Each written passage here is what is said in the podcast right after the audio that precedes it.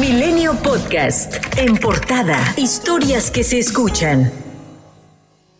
Marcelo Ebrard anunció la presentación de su renuncia como secretario de Relaciones Exteriores a partir del próximo lunes 12 de junio para buscar su candidatura a la presidencia en 2024 con Morena. Además dijo que acudirá el próximo domingo al Consejo Nacional para presentar su propuesta de elección de candidato. He resuelto también, y así se los transmito, solicitar y presentar mi renuncia a la Secretaría de Relaciones Exteriores a partir del lunes 12 de junio a primera hora, la próxima semana.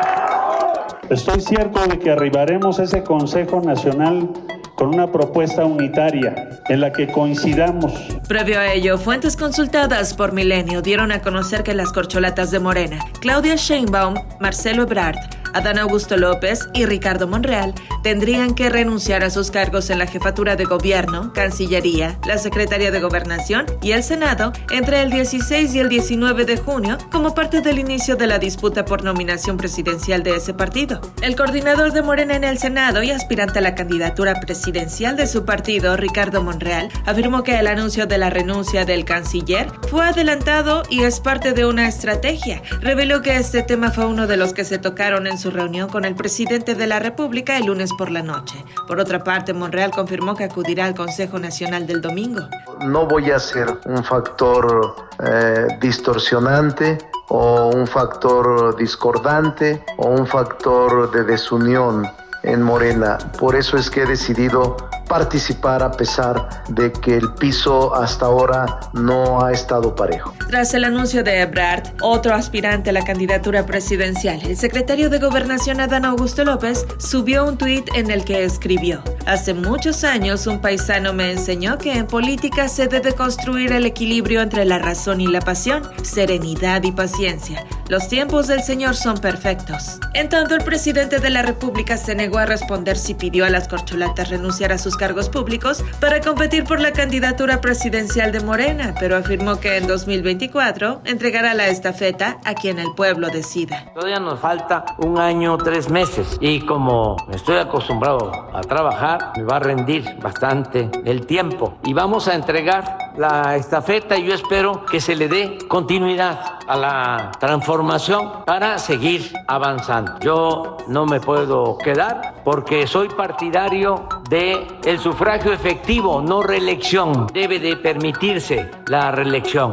Y el diputado Gerardo Fernández Noroña reprochó que fue excluido de la cena que tuvo el lunes el presidente con las cuatro denominadas corcholatas, gobernadores de Morena y el presidente nacional de ese partido. Sin embargo, aseguró que se registrará como candidato. Afirmó que algunas encuestas lo colocan en el tercer sitio de preferencias. La candidatura es de Morena, PT y Verde. Una candidatura del pueblo, una candidatura del movimiento y él tiene derecho a reunirse con quien crea conveniente, no seré yo quien discuta eso, pero nuevamente la exclusión con miras a ir construyendo el proceso de elección de la candidatura me parece injustificada, me parece incorrecta, me parece que no es un trato de compañeros. Juan Carlos Romero Hicks, diputado y exgobernador de Guanajuato, calificó de actos adelantados de campaña la propuesta del líder panista Marco Cortés de conseguir un millón de votos para seleccionar un candidato a la oposición para el 2024. ¿Qué es lo que no se puede hacer? Y la ley es muy clara. Artículo 226 de la Ley General de Instituciones y Procesos Electorales. No se puede pedir el voto, número uno, no se puede presentar candidatura, número dos, y número tres, no se pueden hacer propuestas formales de campaña. En tanto, Santiago Krill, presidente de la Cámara de Diputados, aseguró que será el primero en registrarse como aspirante de Va por México a la candidatura presidencial. Aseguró tener la experiencia política, además de que su objetivo es cambiar el rumbo del país.